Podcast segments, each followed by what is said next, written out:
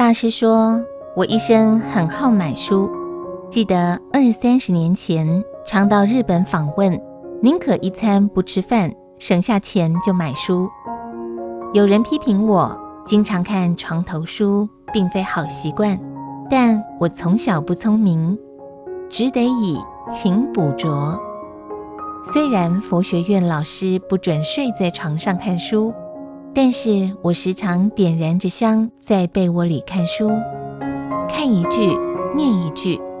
这一生中，从被窝里的书、衣袋里的书、手提箱中的书，一直到手边的书、床头的书，我这一生已和书结下不解之缘。